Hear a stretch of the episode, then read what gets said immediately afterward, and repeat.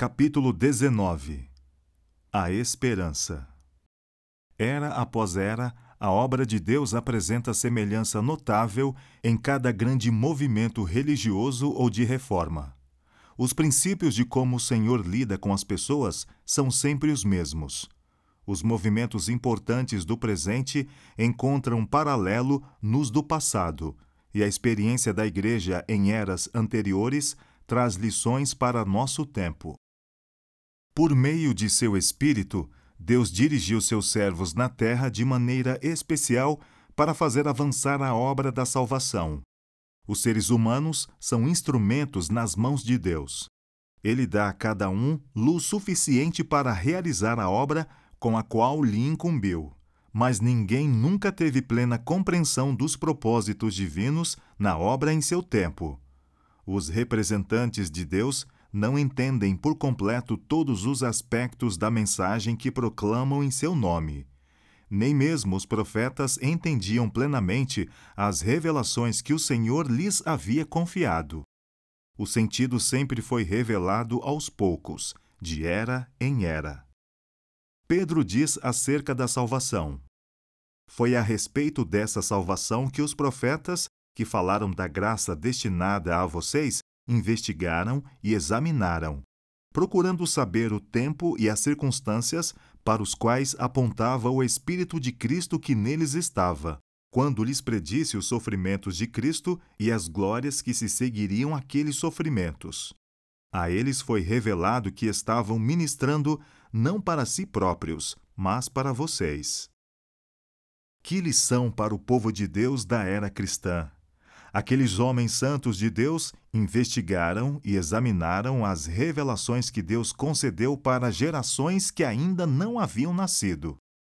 Que repreensão para a indiferença amante do mundo, que se contenta em declarar que ninguém é capaz de compreender as profecias. Às vezes, a mente dos servos de Deus fica tão cega pelas tradições e pelos falsos ensinos que eles só conseguem entender parcialmente as coisas reveladas em Sua palavra. Mesmo quando o Salvador estava com os discípulos, estes acreditavam no conceito popular de que o Messias seria um príncipe terreno que exaltaria Israel e o transformaria em um império universal, não conseguiam compreender as palavras de Cristo que prediziam seu sofrimento e sua morte. Chegou o momento. Cristo tinha enviado os discípulos com a seguinte mensagem: O tempo é chegado, dizia ele. O reino de Deus está próximo. Arrependam-se e creiam nas boas novas. Essa mensagem estava baseada na profecia de Daniel 9, as 69 semanas se estenderiam até o ungido, o líder, e os discípulos aguardavam com expectativa a fundação do reino do Messias em Jerusalém para governar sobre o mundo inteiro. Eles pregavam a mensagem que Jesus lhes havia concedido, embora não compreendessem seu significado. Embora a proclamação deles estivesse baseada em Daniel 9:25, não viam no versículo seguinte que o ungido seria morto. Fixaram o coração na glória de um império terreno, e isso cegou seu entendimento. No exato momento em que esperavam ver seu senhor subir ao trono de Davi, eles testemunharam sua prisão, seus açoites, sua zombaria, condenação e crucifixão. Que desespero e angústia oprimiram o coração daqueles discípulos. Cristo havia chegado no exato momento predito. Cada detalhe das Escrituras tinha se cumprido. A palavra e o Espírito de Deus confirmaram a comissão divina de seu filho. Ainda assim, a mente dos discípulos foi obscurecida pela dúvida. Se Jesus realmente havia sido o Messias verdadeiro, por que eles afundaram em tamanho luto e desapontamento? Essa foi a pergunta que torturou a alma dos discípulos durante as horas sem esperança daquele sábado entre a morte e a ressurreição. Entretanto, Deus não os abandonara. Embora eu esteja morando nas trevas, o Senhor será minha luz. Ele me fará sair para a luz. Contemplarei a sua justiça. A luz raia nas trevas para o íntegro, para quem é misericordioso, compassivo e justo. Transformarei as trevas em luz diante deles, e tornarei retos os lugares acidentados. Essas são as coisas que farei, não os abandonarei. A proclamação feita pelos discípulos estava correta. O tempo é chegado. O reino de Deus está próximo. Quando o tempo terminou, as sessenta e nove semanas que se estenderiam até o Messias, o ungido, Cristo havia recebido a unção do Espírito após ser batizado por João. O reino de Deus não era um império terreno, como os discípulos haviam sido ensinados a crer nem consistia naquele reino futuro e imortal no qual todos os governantes o adorarão e lhe obedecerão. A expressão reino de Deus se refere tanto ao reino da graça quanto ao reino da glória. O apóstolo diz: Assim, aproximemo-nos do trono da graça, com toda confiança, a fim de recebermos misericórdia e encontrarmos graça. A existência de um trono subentende a existência de um reino. Cristo usa a expressão reino dos céus para designar a obra da graça no coração humano. Assim, o trono da glória representa o reino de glória. Esse reino ainda é futuro, só será fundado após a segunda vinda de Cristo.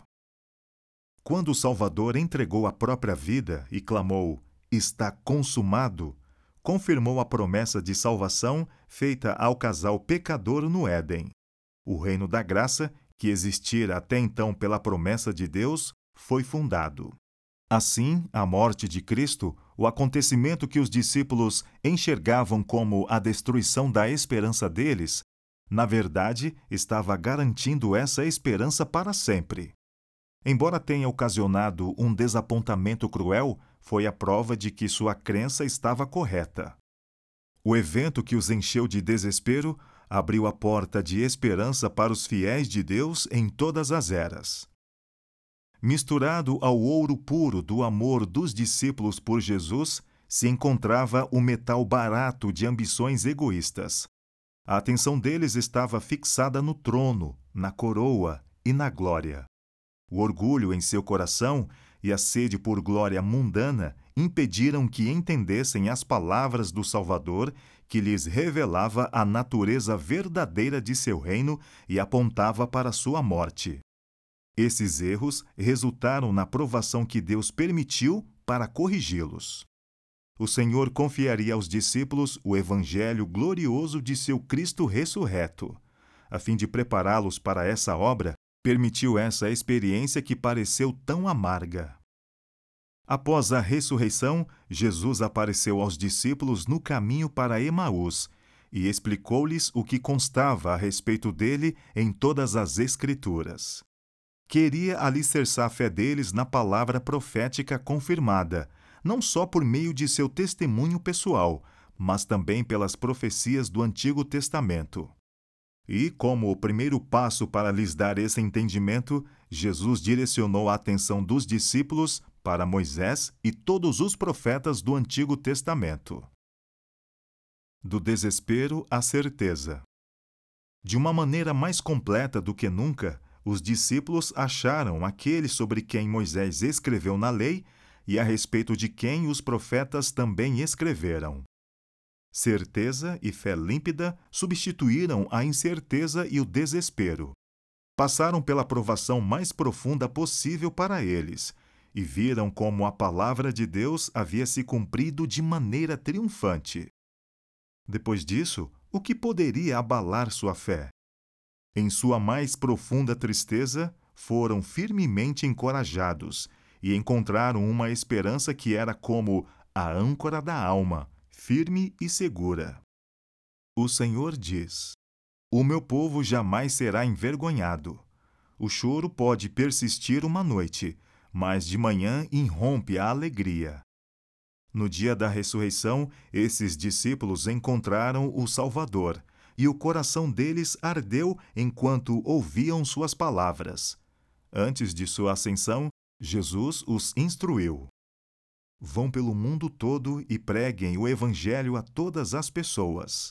Acrescentando: e eu estarei sempre com vocês. No dia do Pentecostes, o Consolador prometido veio, e o coração dos fiéis vibrou com a presença vívida do Senhor que havia ascendido ao céu. O desapontamento.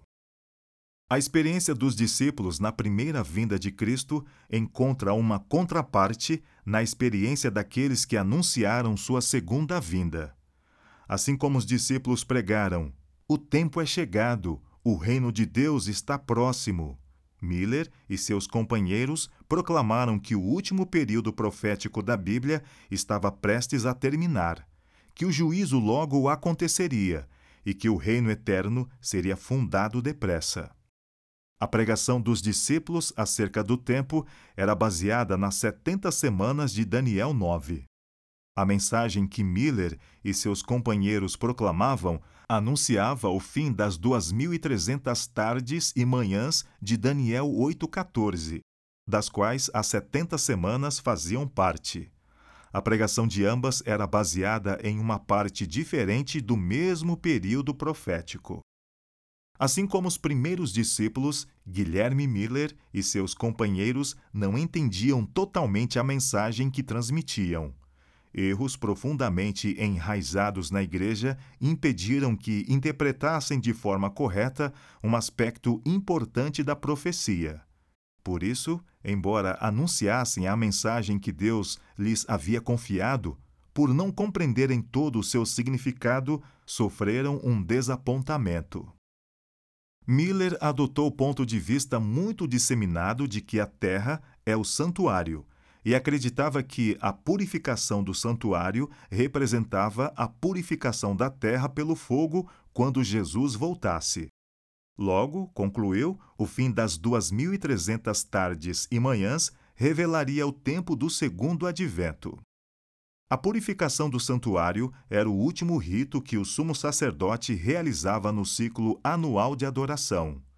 Consistia na obra de fechamento da expiação, a retirada ou afastamento dos pecados de Israel. Ilustrava de antemão a obra final de nosso sumo sacerdote no céu, removendo ou apagando os pecados de seu povo, os quais estão registrados nos livros celestiais. Esse serviço envolve investigação, uma obra de juízo, e ocorre antes da vinda de Cristo nas nuvens dos céus, pois quando ele vier, todos os casos já estarão decididos. Eis que venho em breve.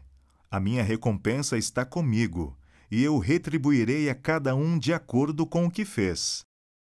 Essa é a obra de juízo que a primeira mensagem angélica de Apocalipse 14, 7 anuncia.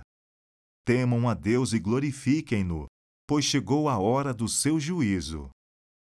Aqueles que proclamaram essa advertência deram a mensagem correta no tempo certo. Assim como os discípulos estavam equivocados quanto ao reino que seria fundado ao fim das setenta semanas, os adventistas erraram quanto ao acontecimento que ocorreria ao fim das 2.300 tardes e manhãs. Nos dois casos, erros populares cegaram a mente à verdade ambos os grupos cumpriram a vontade de Deus ao entregar a mensagem que ele havia concedido e ambos sofreram um desapontamento por não compreenderem totalmente a mensagem. No entanto, o Senhor cumpriu sua vontade ao permitir que a advertência do juízo fosse proferida dessa maneira. Em seu plano, a mensagem seria uma prova para purificar a igreja. Os corações estavam fixados neste mundo ou em Cristo e no céu, estavam prontos para se afastar de suas ambições mundanas e receber com alegria o advento de seu Senhor? O desapontamento também provaria o coração daqueles que afirmavam ter aceitado a advertência. Abririam mão apressadamente de sua experiência e deixariam de lado a confiança na palavra de Deus quando fossem chamados a suportar a zombaria do mundo e o teste da demora e do desapontamento? Por não terem entendido de imediato o agir de Deus, rejeitariam as verdades que o testemunho claro de Sua palavra sustentava? Essa prova lhes ensinaria o perigo de aceitar interpretações humanas, em vez de fazer da Bíblia sua própria intérprete. Levaria os filhos de Deus a um estudo mais minucioso da palavra, a examinar os fundamentos de sua fé com mais cautela e a rejeitar tudo que não estivesse baseado nas Escrituras, por mais aceito que fosse pelo mundo cristão. As coisas que pareciam escuras na hora da prova depois se tornariam claras. A despeito do sofrimento que resultou de seus erros, eles aprenderiam, por meio de uma abençoada experiência, que o Senhor é cheio de compaixão e misericórdia, e todos os seus caminhos são amor e fidelidade para com os que cumprem os preceitos da sua aliança.